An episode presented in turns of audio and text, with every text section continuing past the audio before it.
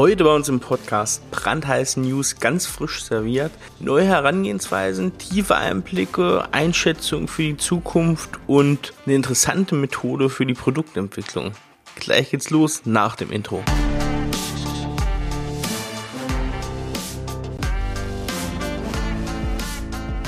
Willkommen zum Scaling Champions Podcast. Konkrete Tipps und Werkzeuge für die Skalierung deines IT-Unternehmens. Hier bekommst du komprimiertes Erfahrungswissen aus über 80 Skalierungsprojekten pro Jahr. Zusammengestellt von Johannes Rasch und Erik Osselmann. Und damit auch für mich ein herzliches Willkommen oder von uns zum Scaling Champions Podcast. Heute haben wir wieder einen Gast, eine Gästin. Ich zitiere die Zeit, die Herrin der Maschinen, Maria Pietschnick hier von Wandelboots aus Dresden. Hallo. Hallo, ich freue mich dabei zu sein. Ja, sehr schön. Hallo Maria. Äh, wir haben gerade schon festgestellt im Vorgespräch, dass wir sehr einerseits nah aneinander wohnen, andererseits unsere Büro äh, fast in Spuckweite haben. Äh, von daher äh, wird es Zeit, dass wir uns jetzt hier mal digital äh, im Podcast treffen. Wir freuen uns sehr, dass du äh, da bist. ich glaube, ihr habt ja echt eine coole Story hingelegt, legt sie immer noch hin. Es geht weiter. Und ähm, was ihr da bei Wondelbots anstellt, darüber wollen wir heute mal sprechen. Ähm, soll vor allem ein bisschen im Fokus darüber gehen, sag mal, Produktentwicklung ist, glaube ich, bei euch eines der Kernthemen. Ne? Ich meine, ihr habt da, du kannst gleich mal bitte ein bisschen erzählen, was macht ihr da eigentlich? Ähm, aber das ist ja ein super entscheidendes Thema. Es soll heute also um Produktentwicklung gehen. Wie machst du es am Kunden? Wie baust du dann aber auch einen guten Sales darauf auf? Darum soll es heute gehen. Aber vielleicht zu Beginn, erzähl doch mal kurz, Maria, wo kommst du her? Ähm, was macht ihr bei Wandelbots? Ähm, was sind gerade Themen, mit denen ihr euch gerade aktuell beschäftigt? Ja, ähm, genau. Ich ähm, selber bin ähm, Absolventin der TU Dresden, habe da Informatik studiert und letztendlich im Bereich Softwaretechnologie begonnen äh, zu promovieren. Und konkret zum Thema intelligente Kleidung. Das heißt, ich habe Sensoren in Kleidung gebaut und wollte eigentlich einen Pattern-Katalog erstellen, wie man eben optimalerweise so intelligente Kleidung herstellt und auch gleich ähm, ja die, die passenden Programme dafür äh, mitliefert als Template. Ähm, gleichzeitig hatten wir schon immer Roboter auch vor Ort, weil gerade das Thema Softwaretechnologie ja doch ein sehr digitales Thema ist mhm. und ähm, man immer nach Lösungen sucht, wie man das anderen kommunizieren kann, also verbildlichen kann. Und das geht natürlich super mit Robotern, gerade wenn man an adaptiven Systemen forscht, das heißt Systeme, die sich auf einen anpassen, wenn sich die Umwelt verändert. Und irgendwie lag das nahe, dann auch die Jacke und den Roboter zu kombinieren und äh, mit der Jacke mal den Roboter zu steuern. Cool. Ähm, so entstand dann auch die Idee für die Firma, weil das Ganze haben wir auf der Hannover Messe vorgestellt, da wirklich großes Marktfeedback gekriegt von Endnutzern auch. Das ist ja auch das, worum es heute geht. Letztendlich ja. ist es eine Problemlösung für den Kunden selbst. Äh, und da sind wir einfach auf das Thema gestoßen. Da ist so massiver Bedarf und irgendwie gibt es niemanden, der sich so richtig mit den Endnutzer auseinandersetzt, ähm, dass wir gesagt haben, okay, das lohnt sich, da eine Firma zu gründen. Ja, und ihr habt ja auch diese, ihr sagt es auf Demokratisierung der Robotertechnik oder Robotik, ne? Weil ihr seid am Ende ist es ein No-Code-Ansatz, was ja auch äh, dann einfach hilft, den eher handwerklichen Berufen zum Beispiel da eine Möglichkeit zu geben, ne? Mit Robotern zu arbeiten. Genau, das ist es. Also aktuell haben wir die, die Teaching-Lösung von Wannebots. Das heißt, ähm, die Software-Schnittstelle, die es ermöglicht, eben Pfade vom Roboter aufzunehmen, unterstützt durch Hardware. Wir haben einen Stift, wirklich ein mhm. Tracepen heißt er, mit dem man den Pfad im 3D-Raum aufzeichnet, den letztendlich der Roboter wieder abgibt und nachfährt. Und gleichzeitig gibt es einen Editor dazu, wo eben einzelne Punkte fein angepasst werden können, äh, Geschwindigkeit, Blending und eben die ganze Funktionalität, die sonst im Roboter auch anbieten. Ja, das ist eigentlich unser Produkt ähm, und damit gehen wir direkt an den Endnutzer. Cool, das heißt also, ihr seid im, es ist natürlich trotzdem B2B, es wird jetzt keiner B2C sich Stift kaufen und sagen bei Amazon und jetzt geht's aber los, sondern es ist immer noch natürlich B2B, aber eben direkt für den Nutzer vor Ort gebaut. Ähm, das heißt, eure Lösung ist auch im Einsatz schon in der Industrie oder wie, mit wem arbeitet ihr, für wen ist das eigentlich ähm, geschaffen? Genau, also da mussten wir viel dazulernen. Tatsächlich sind wir wirklich, unser Fokus, als wir gestartet sind, waren auf dem kleinen und mittelständischen äh, Unternehmensbereich äh, mhm. und B2B auf alle Fälle. Also gerade der Mittelstand ist ja sehr stark vertreten äh, in Deutschland. Aber was wir gemerkt haben, Automatisierung ist hauptsächlich ein Thema für große Unternehmen, Automobilindustrie, der Klassiker. Ähm, wir dachten, die sind eigentlich durch mit dem Thema, die Profis sitzen vor Ort. Aber wir haben dieses Thema der, der Losgröße 1, was im Raum steht, was unglaublich viel Flexibilität von der Produktion erwartet, ähm, wo wir eben gelernt haben, dass eben gerade die großen Unternehmen, die schon so viel automatisiert haben, unglaublich damit zu kämpfen haben, flexibler und schneller zu werden, äh, sich auf die neuen Prozesse einzustellen. Und so sind wir tatsächlich am Anfang gleich äh, mit VW in die Partnerschaft gegangen und äh, sind erstmal bei den Großunternehmen gestartet und haben der sehr viel lernen können und arbeiten jetzt eigentlich auch im Vertrieb eher auf so einer Kombilösung mit Partnerschaften, also die vorher Roboter integriert haben, Roboterintegratoren heißen es, ähm, bei Endkunden, ähm, die dann auch den Vertrieb für Wandelbots mit übernehmen ähm, und damit zum Endkunden gehen. Sehr cool. Also das ist doch ein super, ähm, super Anfang für unsere Folge heute. Ähm, eher, wir wollen genau über diesen Prozess auch sprechen. Ne? Also wie kriegst du das denn hin, dieses Marktfeedback initial aufzunehmen, über die Kundengruppe hast du gerade schon gesprochen, zu lernen, aber das dann auch kontinuierlich weiter zu halten und dann diesen, diese, diese Nähe zum Markt nicht zu verlieren, sondern das eben nah aufzubauen. Wir fangen ja, wie gewohnt, kleine Tradition in diesem Podcast immer erstmal ein bisschen damit an, mal zu beschreiben, was sind denn so die Stolpersteine, die es da auf dem Weg gibt. Ähm, du hast gerade schon ein bisschen erzählt, nämlich, dass du ein bisschen auch ein Lernen über die Zielgruppe. Ich glaube, ein Stolperstein ist doch auf jeden Fall zu sagen, na ja, da ist der Markt, der mittelständische Unternehmen, ähm, die, die, ne, die werden das alle brauchen. Ähm, wie, was glaubst du denn, was gibt's denn da für Stolpersteine, wenn man gerade mit dieser Produktentwicklung so anfängt? Ähm, ich glaube, dass man sich selber denkt, man weiß ganz viel über den Endnutzer und äh, das als Wahrheit irgendwie setzt, was aber nicht unbedingt stimmt. Ähm, mhm. Tatsächlich, dass man sich Hypothesen aufbaut und die so als Grundlage nimmt, die am Ende sich als Unwahrheit rausstellen und man Produkte baut, äh, die dann gar nicht für den Endnutzer wirklich geschaffen sind. Ja. Und ähm, dass man auch, also zum Beispiel mein größtes Learning, äh, ich bin auch in eine Roboterschulung gegangen, habe ABB programmieren gelernt, eben wie es der klassische Weg geht. Das ist jetzt kein ja. Studium, sondern das Ausbildung. In dem Moment habe ich festgestellt, dass Roboterprogrammierung was völlig anderes bedeutet wie Programmierung, wie ich sie jetzt zum Beispiel im Informatikstudium kennengelernt habe. Ja. Also während ich immer davon rausgegangen bin, wie baue ich die besten Schleifenkonzepte, damit ich mein Programm morgen eben wiederverwenden kann, ähm, ist in der Roboterprogrammierung, jedenfalls so wie ich es auf dem Weg kennengelernt habe, mehr Pragmatismus dabei. Ja, ich löse das Problem, was ich gerade habe, und wenn das nächste Problem kommt, dann, dann denke ich nochmal neu und fange nochmal von vorne an. Und so diese Konzepte sind sehr unterschiedlich. Und trotzdem bin ich davor immer ausgegangen, Roboterprogrammierer, der tickt eben so wie ich, äh, der nutzt auch so die Tools wie ich. Ist aber nicht so. So, und da fängt man wieder vorne an. Genau, Maria, was finde ich ganz interessant, wo hat das dann zu Problemen geführt oder zu, zu Schmerzen? Also ich meine, das ähm, ist ja erstmal eine These, oder? Äh, das ist eine These, tatsächlich. Ähm, wir haben zum Beispiel ganz viele Schleifen und, und Möglichkeiten, Variablennutzung. Gut, Variablen mhm. werden tatsächlich auch genutzt, ne? aber diese ganzen Schleifkonzepte, Schleifenkonzepte, ähm, zur Verfügung gestellt und haben uns immer gewundert, warum die niemand einsetzt am Ende in seinem Tool. Ne? Aber die sind dann eher durch Cases zum Beispiel rangegangen. Wenn ich halt fünf Würfel stapel, dann nutze ich keine Schleife, sondern dann gehe ich Case 1, Case 2, Case 3, Case 4, Case 5 und so weiter und so fort, selbst wenn es 10 sind. Ich mache es so einfach wie möglich und, und nutze das, ähm, ja, was sich auch jeder so ein bisschen selbst beigebracht hat. Also es gibt da nicht so wiederkehrende Algorithmenkonzepte. Ich lasse mich aber gern eines Besseren belehren, wer mir zuhört und sagt, hey, das stimmt so nicht, äh, der meldet sich bei mir mir. Ich sammle immer gerne genau. Feedback. Also, direkt bei Maria melden. also könnte eigentlich die Sackgasse der Woche ist eigentlich so, ähm, von Thesen auszugehen und auch auf denen erstmal, die sich nicht zu belegen oder zu widerlegen ähm, und dann darauf was zu bauen, oder? Was, ein, was sich als wackeliges Fundament herausstellen kann. Korrekt. Ja. Und ähm, jetzt wäre natürlich mal interessant, ihr seid da losgelaufen, du hast auch gesprochen, äh, klein- und mittelständischer Markt, du hast gerade darüber gesprochen, dass Programmierer zum Teil bei Robotern ganz anders agiert haben.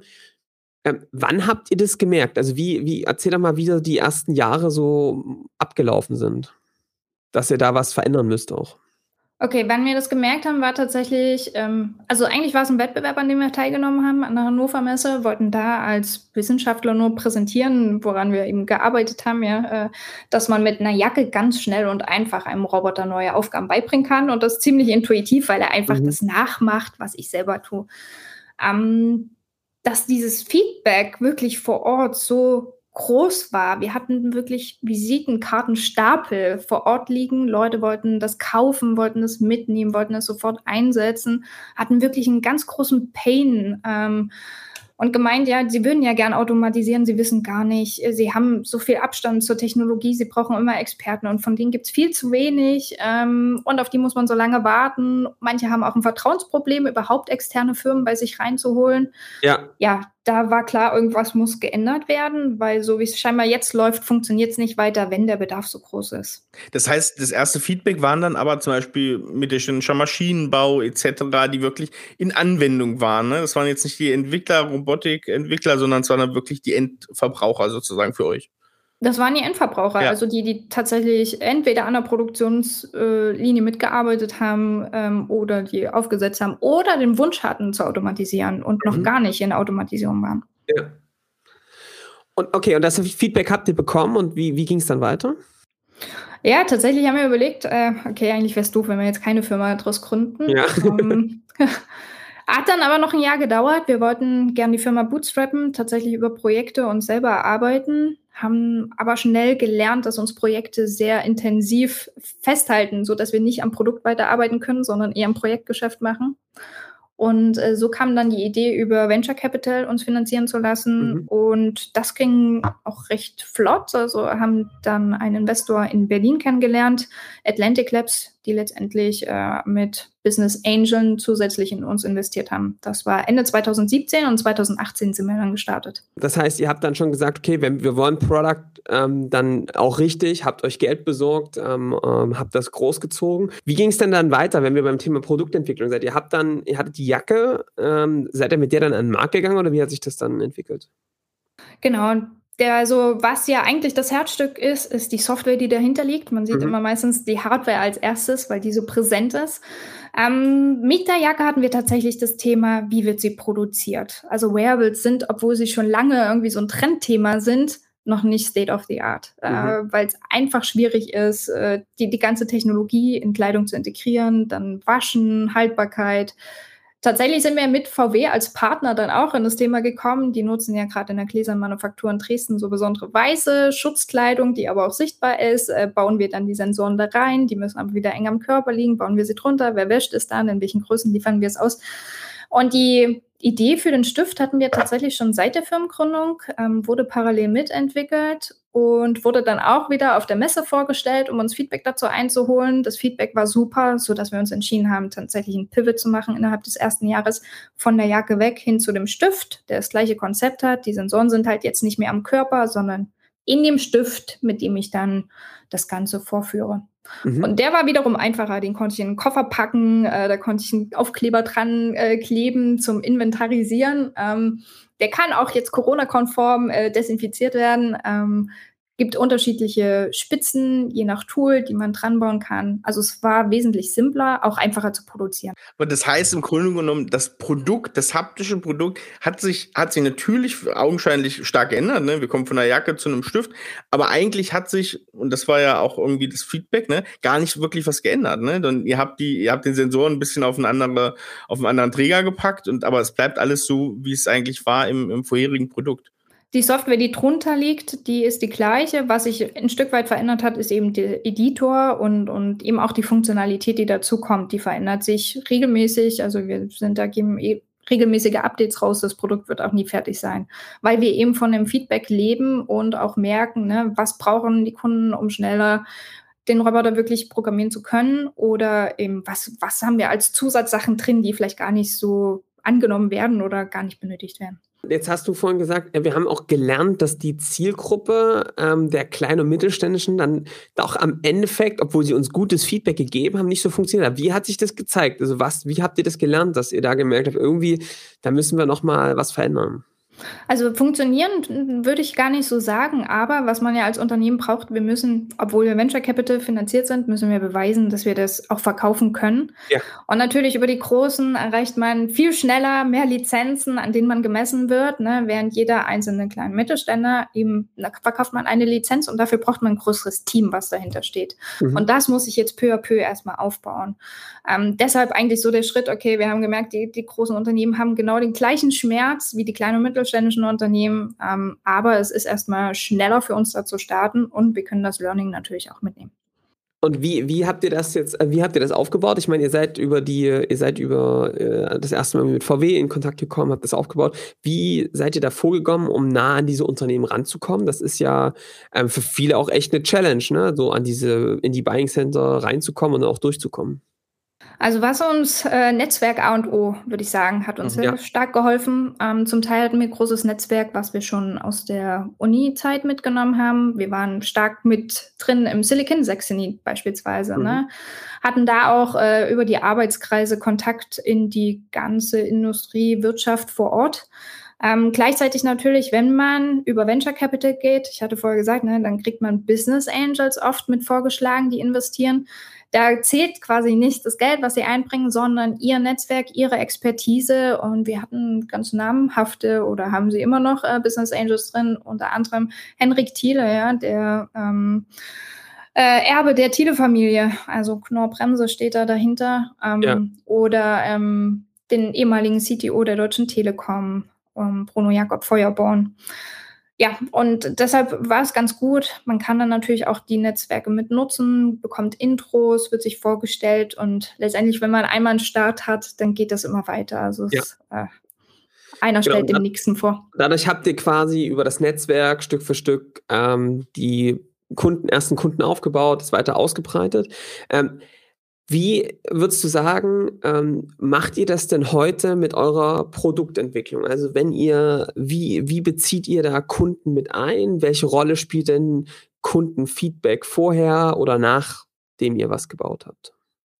Tatsächlich haben wir ein Produktmanagement-Team bei uns. Äh, mhm. Auch witzig. Also gerade als Gründer geht man ja doch durch viele verschiedene Rollen in der Firma. Ähm, das habe ich selber mit aufgebaut, weil das Kundenfeedback tatsächlich sehr wichtig für uns war. Ähm, gerade für mich auch. Wenn man aus dem Interaktionsbereich kommt, äh, schnelles Testen, ausprobieren und wieder vorwärts gehen. Wir haben ein Tool, tatsächlich aufgesetzt. Product Board heißt das. Ähm, da fließt direkt Kundenfeedback ein. Das kann von unserem Sales- und Service-Team eingespeist werden, aber wir haben auch regelmäßige Feedback-Sessions vom Produktmanagement ausgeführt mit dem Kunden, die wir haben, die dann befragt werden, dazu angehalten werden, uns Feedback zu geben.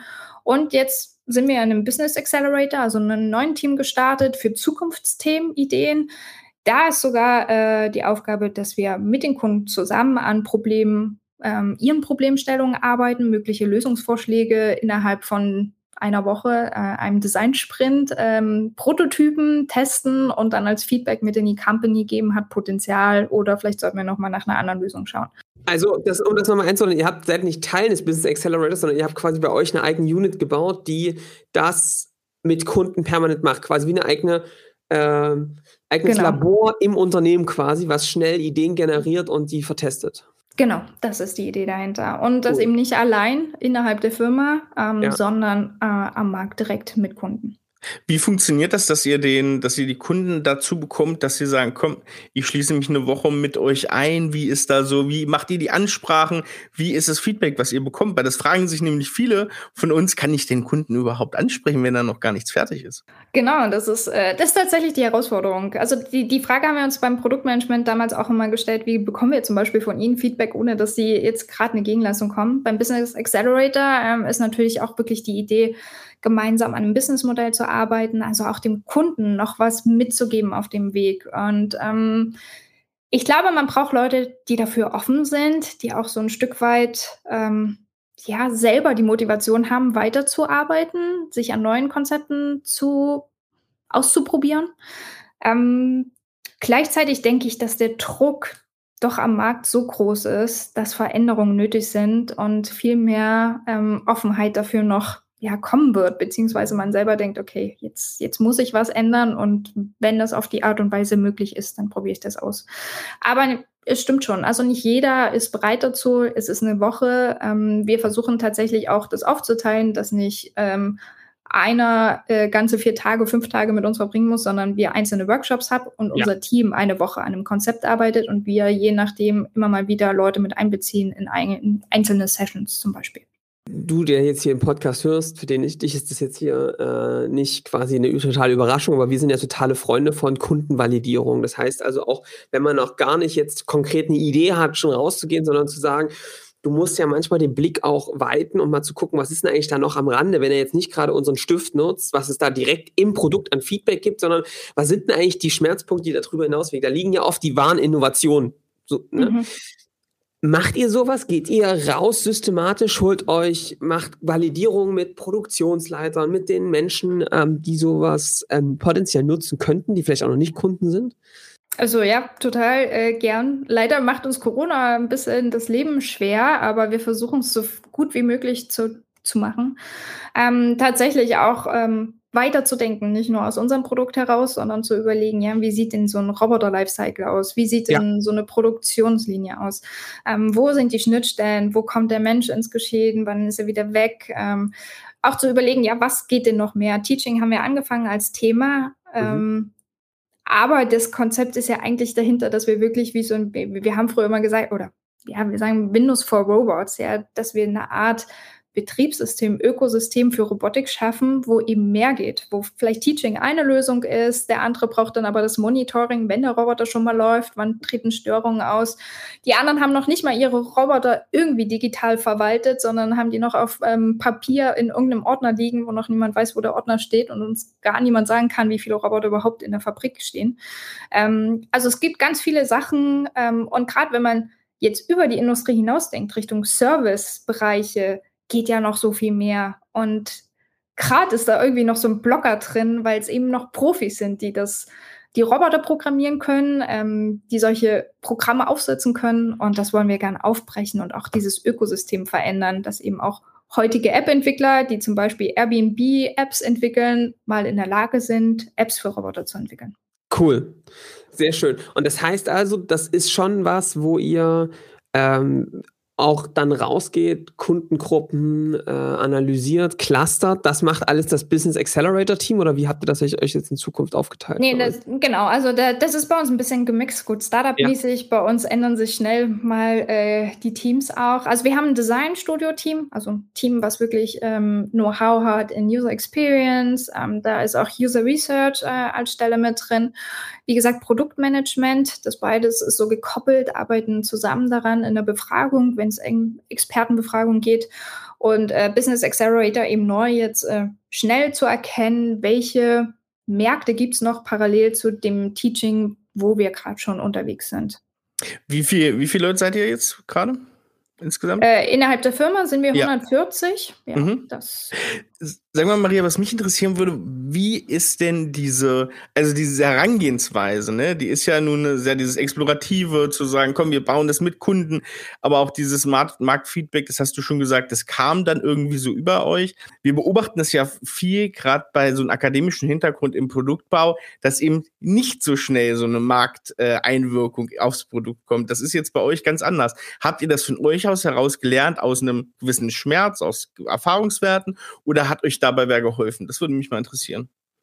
Hm, das ist eine gute Frage. Ich glaube, das ist tatsächlich auch so ein persönliches Fable. Äh, ich mag ja den Design Thinking Ansatz ganz stark mhm. schon in der Uni äh, und mag auch die Strategizer Reihe. Ich weiß nicht, ob ihr die kennt mit dem ja. Business Model Canvas. Ähm, und da ist ja, also Customer Centricity ist ja das A und O ähm, und das versuche ich auch gern umzusetzen. Ähm, und das merken wir auch, dass es gut funktioniert. Also äh, Kontakt zu den Kunden, die, die Probleme wirklich rauszufinden und dafür eine Lösung zu bauen. Und dann ist das auch, dann zieht das auch, ja, wenn man wirklich eine Lösung entwickelt für irgendeinen Schmerz, der vorhanden ist, dann funktioniert aus meiner Überzeugung auch das, das Geschäft. Also das heißt, es ist nicht nur die Denkweise, ne? in, dem, in dem Business Model Canvas und Value Proposition Canvas steckt ja auch viel Systematik drin, die Dinge sauber zu clustern. Ähm, hast du dich da weiterbilden lassen? Wie hast du das für dich entdeckt, ähm, genutzt, gelernt? Ja, weiterbilden lassen. Tatsächlich, ich habe mal eine Scrum-Schulung mitgemacht, aber da ging es eher so um die Methodik, die zu nutzen. Ansonsten viel lesen. Also es gibt ja wahnsinnig viele Bücher mittlerweile zum Produktmanagement und da möchte ich hinweisen, ich meine das amerikanische Produktmanagement und nicht das deutsche. Ja. Ähm, das, ist, das ist doch ein Stück weit agiler. Also die ganzen Bücher Inspired und ähm, ja, Produktmanagement von Melissa Perry auch, die sind, sind super, super toll, äh, kurzweilig und geben irgendwie einen guten, guten Input. Klar, und hier Lean Startup und die ganzen Klassiker genau. ne, sind, glaube ich, da gute Literatur, um sich mit den Themen äh, intensiv zu beschäftigen. Die hauen wir euch direkt dann auf die Buchliste, findet ihr wie immer in den Shownotes. Was mich jetzt nochmal interessiert ist, ich, du hast ja vorhin geschrieben, äh, bisher habt ihr viele Kunden dann ähm, über das Netzwerk gewonnen, über die VC-Geber, Business Angels irgendwann kommt ja der Punkt, wo du dann auch sagst, du hast ja auch schon gesagt, wir brauchen ein Sales-Team, wir brauchen irgendwie so einen eigenen Prozess, wie wir an Kunden rankommen, wie wir sie aus, wie wir aus Leads Kunden machen.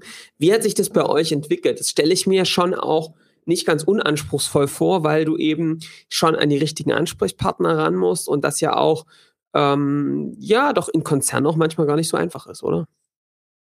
Genau. Also was wir beim Konzern lernen mussten, es gibt unterschiedliche Ebenen, auf denen man agiert und die haben unterschiedliche Bedürfnisse. Also tatsächlich, mhm. ne, Manager, der sieht die Zeit und Optimierung und der Enden, also derjenige, der wirklich mit dem Tool arbeitet, der hat eher eine Angst und sagt, okay, nicht, dass mein Job jetzt hier gefährdet ist.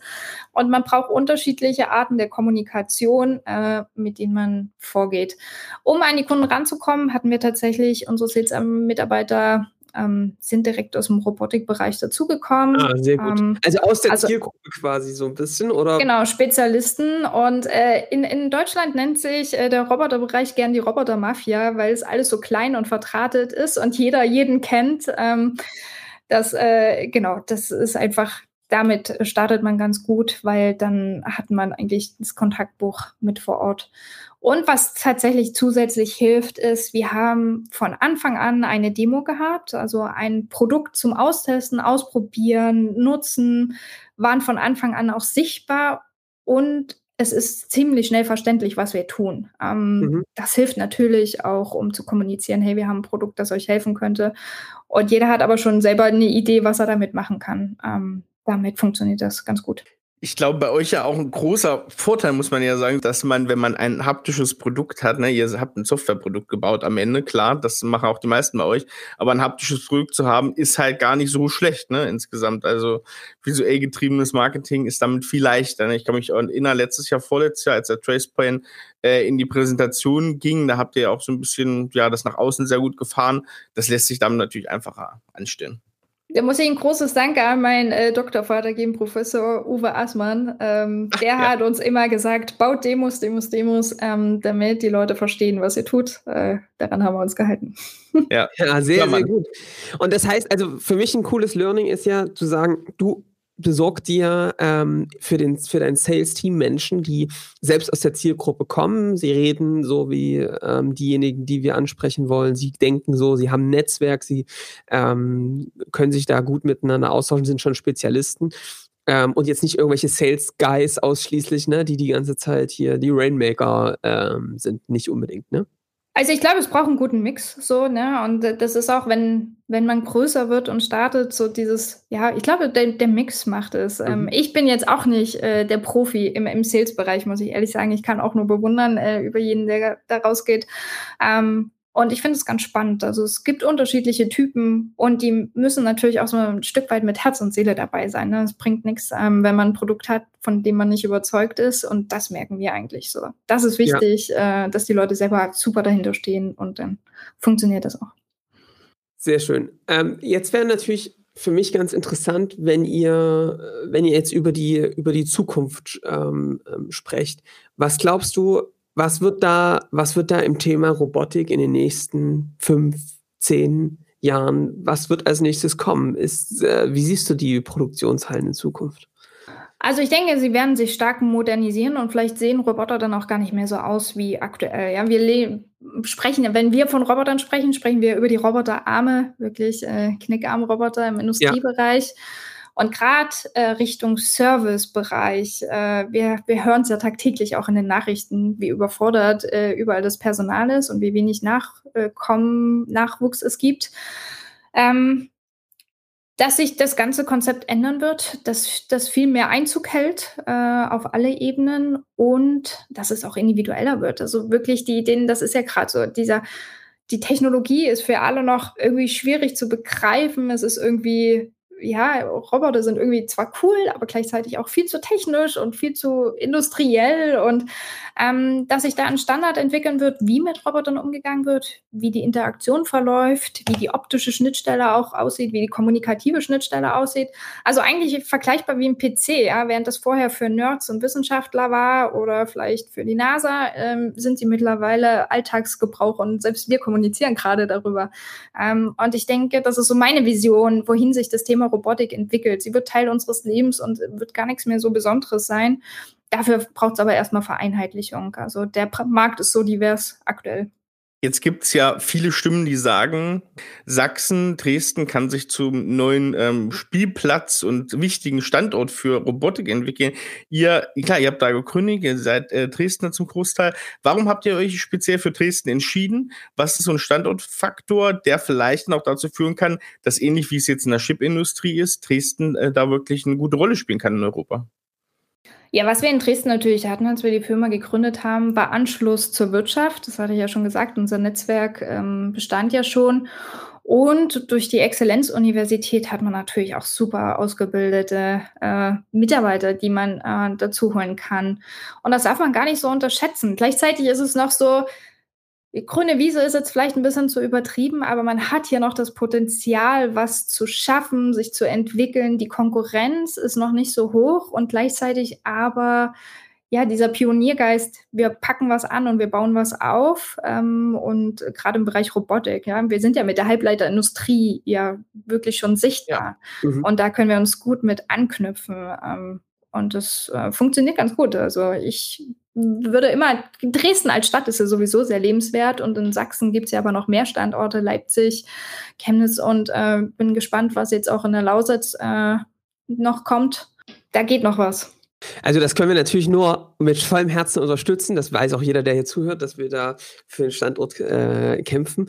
Apropos etwas aufbauen, äh, was du gerade gesagt hast. Ähm, da hast du uns im Geheim quasi im Vorgespräch schon mal äh, was blicken lassen. Es gibt auch ein großes Announcement, was ihr ähm, heute, gestern quasi ganz, ganz frisch getan habt. Erzähl doch mal, was ist da, was, was bringt die Zukunft so? Genau. Also wie gesagt, wir sind ja Venture Capital finanziert und haben unsere Series C abgeschlossen, erfolgreich äh, mit 75 Millionen ähm, und äh, freuen uns natürlich sehr darüber. Ist ein starkes Zeichen für die Firma, ähm, für unser Produkt, aber auch für die Region hier. Äh, wen habt ihr da, Maria, jetzt für die, äh, für die Runde gewonnen? Wer ist da jetzt mit eingestiegen? Genau, wir haben Inside, ähm, einen New Yorker ähm, VC, der mit eingestiegen ist, ähm, den wir vor Weihnachten besucht haben und äh, dann lief die Due Diligence und äh, sehr erfolgreich. Wer ist vorher jetzt schon drin gewesen bei euch? Das waren ja auch ein paar große Namen. Richtig. Zusätzlich haben wir noch Microsoft und Siemens an Bord. Die sind ja schon bei der Series B dazugekommen. Also ähm, eine mega gute Story aus, äh, aus Dresden ähm, mit echt einer äh, echt einer richtig coolen Idee, cooles Team. Ähm, also großen Glückwunsch auch für die neue Runde. vielen ähm, Dank was, ähm, was, das heißt, dass dieses Geld und auch das, was ihr jetzt tut, werdet ihr dann nutzen, um ähm, diese Zukunft mitzubauen, oder? die du beschrieben hast, produktmäßig das noch weiter voranzutreiben, auch weiterzugehen, außer nur das Learning-Thema zum Beispiel zu treiben, oder? Genau, also wie gesagt, bei uns steht ja das große Thema an. Teaching als App ist quasi da, aber wir möchten gern quasi dieses ganze Universum darum bauen. Also ein Ökosystem für Entwickler, für das Thema Robotik, aber gleichzeitig auch ein vereinheitlichtes ja, Betriebssystem könnte man es nennen, ne? das äh, quasi Tools, Greifer, Roboter, äh, Systeme miteinander vereint und eben einfacher auch zugänglich macht. Jetzt haben wir gerade schon mal ein bisschen über Sachsen gesprochen und ähm, was wir unbedingt mit dir besprechen wollen, weil ähm, wir finden das ja mal ganz, ganz wichtig und betonen es auch immer wieder im Podcast, dass es für Unternehmer, Unternehmerinnen super cool ist, dass man hier sowas aufbauen kann äh, in Deutschland, dass es das geht. Aber dass es ja auch mindestens genauso wichtig ist, äh, davon wieder was zurückzugeben, weil man sich erarbeitet hat, weil man Glück gehabt hat, ne, weil man Supporter hatte. Da bist du ja sehr, sehr aktiv. Ähm, was sind so die Initiativen, die du da so unterstützt? Ich weiß, im Silicon Saxony seid ihr sehr, sehr unterwegs. Ähm, ihr Smart Systems genau. Hub. supportet ihr? Also Was macht ihr alles? Kann ja mal persönlich anfangen. Zum Ja. einen bin ich ja im Beirat Junge Digitale Wirtschaft ähm, vom Wirtschaftsministerium tätig, um da auch ein Spotlight Richtung äh, Sachsen und Dresden so zu setzen. Und äh, im Deutschen Startup-Verband als Landessprechende für Sachsen, um auch da eben Sachsen stärker mit einzubeziehen und Fokus drauf zu bringen. Da ist ja auch die Marina Heinmann Ja. mit dabei, die schon Großartiges dafür leistet. Ja, und äh, gleichzeitig haben wir natürlich Initiativen, wo wir mit anderen Firmen im Austausch sind. Ähm, ja, Silicon Saxony Mitglied auf alle Fälle, ähm, aber auch gern bei Initiativen, was passiert jetzt Richtung Lausitz? Ja, gibt es da Ideen? Oder das Dresden Robotics Festival unterstützen wir zum Beispiel sehr stark mit einer vollen Stelle dafür. Ähm, zu schauen, welche, welche lokalen äh, Workshops oder Ideen kann man gestalten? Wie kann man wiederum Investoren auch mal mitnehmen nach Dresden, anderen Firmen vorstellen, mit an die Uni bringen und da auch so Transfer zu generieren zwischen ja, Wirtschaft, Wissenschaft, Investoren. Ja, ja. Also das heißt, ähm, es ist schon äh, viel Engagement äh, für die Region und für junge Unternehmen hier. Äh, großartig, glaube ich, tut der Region ähm, total gut und ist auch ganz wichtig. Hat aber, finde ich jetzt auch, oder Maria, wie siehst du es in den letzten Jahren auch echt angezogen? Also was so an Gründung, an Digitalunternehmen, äh, an auch Ansiedlung von großen Companies hier stattfindet in der Region, ist ja wirklich schon. Ähm, Aber ist schön, ja. Richtung. Also ich, ich, ich beobachte es auch sehr gern. Ähm, es ist natürlich toll und es hilft. Äh, merken wir auch, ne, wenn wir Mitarbeiter suchen, am Anfang wirklich war es schwer. Die wenigen, die in Dresden waren, ähm, sie aus Berlin zum Beispiel nach Dresden zu ziehen, mittlerweile ist das schon anders. Also das Interesse für Dresden zum Beispiel ist größer geworden, aber auch Sachsen. Und natürlich meine persönliche Initiative ist ja auch immer ein bisschen positives Standing gegen vielleicht die negativen Schlagzeilen zu setzen, die Sachsen sonst so in der Welt verbreitet. Ja, super, super wichtig, seinen Gegenpart zu machen. Ähm, Ich habe noch, ich hab noch, Erik, eine Frage. Eine ganz Frag mal, danach hab ich auch noch Wenn wir eine. schon mal die Maria hier haben, dann frage ich die natürlich. Ist, Ja. ähm, wie muss man sich jetzt so deinen Alltag vorstellen? Also als Gründerin, als Unternehmerin hat, ist, glaube ich, eine sehr, sehr wilde Zeit, äh, wenn es losgeht. Ne? Ich glaube, da können alle berichten, die äh, Unternehmen gegründet haben. Wie ist es mittlerweile bei dir? Wie sieht der Alltag so aus? Kriegst du das irgendwie gut hin, ähm, für dich da einen Ausgleich zu schaffen? Äh, Sind es immer noch die 90-Stunden-Wochen oder wie ist so die Lage? Und mein Alltag ist tatsächlich sehr bodenständig. Äh, Ich habe ja noch zwei Kinder, äh, die holen einen doch dann immer ziemlich schnell wieder ins normale Leben zurück. wenn Daher, ähm, das, äh, ja, wir sind jetzt vier Jahre alt als Company. Das Positive beim Wachsen ist ja, man holt sich viele Leute dazu, die einiges besser können als man selber, so dass man viele Aufgaben ja auch wieder abgibt ähm, und sich selber neu fokussiert. Das ist natürlich auch ein Stück weit Regelung, lässt sich äh, gut vereinbaren. Ähm, Ja. Ansonsten, ja, kein Tag gleich dem anderen und durchaus gibt es Höhen und Tiefen und es geht mal alles durcheinander, aber ich finde meinen Tag relativ bodenständig. Ich habe noch so eine letzte, eine letzte Frage in die Richtung gehend oder so einen Zukunftsblick nochmal allgemein. Was hältst du denn für möglich, was die deutsche Digitalwirtschaft in Zukunft wirklich prägen wird, wo sie auch weltweit äh, eine Chance hat, Marktführerschaft zu erlangen? Gerade im Hinblick darauf, wo ihr, glaube ich, ganz stark seid, diesen direkten Bezug zum Mittelstand, zu diesem bisherigen Rückgrat der deutschen Wirtschaft, diesen mittelständischen Maschinenbauern, Fahrzeugbau, Pharmazie, wo ihr jetzt schon gut drinne seid. Was wird das auch für einen Standortvorteil bringen für Deutschland? Wie siehst du da die Entwicklung? Ja, den Standortvorteil, der geht uns eigentlich aus meiner Sicht gerade langsam verloren, weil wir doch zu langsam agieren. Und ähm, das merke ich ja auch, neue Unternehmen irgendwie trotzdem noch zu klein bleiben, anstatt ähm, wirklich international in die Konkurrenz treten zu können. Also das ist German Engineering wird nach wie vor sehr stark gewertschätzt. Also das merken wir auch, wenn wir in Amerika unterwegs sind und da das Feedback einsammeln zu unserem Produkt oder zu dem, was wir anbieten. Gleichzeitig sind natürlich überall die Unternehmen aktiv. Und wenn wir auf das Thema Robotik schauen, ähm, in, in China ist das Aufgabe der Politik. Die haben gerade ihren neuen Fünfjahresplan rausgebracht und wollen Weltmarktführer im Thema Robotik werden. Ja, die, die schießen da massiv Geld in Forschung, Entwicklung und Wirtschaft rein, ähm, während man hier versucht, sich selber irgendwie Stück für Stück weiterzuarbeiten. Ähm, da muss wirklich was geschehen, dass da jetzt mal gemeinsam angepackt wird und äh, nicht versucht wird, jeder versucht sein eine eigene Lösung irgendwie voranzutreiben. Also radikalere denk, Schritte nach vorne sozusagen, ne? Ähm, wenn wir Weltmarktführer sein wollen, dann ja. auf alle Fälle. Ja. Ähm, ansonsten natürlich, äh, andere Länder gehen da ganz anders vor, als wir das in Deutschland und Europa gemeinsam auch tun. Die Chance ist also da, man muss sie nutzen. Ähm, Maria, vielen, vielen Dank ähm, für diese ganzen Einblicke ähm, und, und, und viel Erfolg für die nächste Zeit, ähm, mit ähm, jetzt auch wieder frischem äh, Geld in die nächste Stufe, die Plattform zu bauen. Ähm, echt richtig cool. Eine Abschlussfrage bleibt natürlich äh, bei all dem, was wir hier besprechen. Ähm, das ist die Frage nach dem Wein der Woche, oder, Erik? ja, du nimmst es mir vorweg hier, Johannes. Ich bin überrascht. Ja, Maria, hast, hast du einen Wein der Woche? äh, ja, wenn, wenn, ich Lokalpatriot bin, äh, ich mag das Schloss Wackerbad sehr gern und tatsächlich ihren Glühwein heiß und weiß heißt der, glaube ich. Äh, wir hauen das mal auf die Liste. Ist ja gerade noch. Wir ja. sind ja noch im jetzt im Januar noch. Da können wir, da können wir sozusagen letzten Monat hier noch mit Glühwein abschließen. Den hauen wir natürlich drauf. Schloss Wackerbad hier auch schon Teil der Folgen gewesen. Ähm, perfekt. Ja. Ich würde sagen. Ähm, dann war's das. Dann äh, grüßen wir mal wieder nach Dresden hier von Hamburg und nochmal nach Dresden. Und wir hören uns in der nächsten Woche wieder für Fragen an Maria. Wir verlinken natürlich ihr LinkedIn-Profil hier in den Show Notes, wie ihr das kennt. Ansonsten gibt Feedback, bewertet das Ganze und wir hören uns in der nächsten Woche wieder zur Folge, zur nächsten Folge mit dem guten Josef Brunner. Bis dann, macht's gut, ciao. Ciao, ciao. Ciao.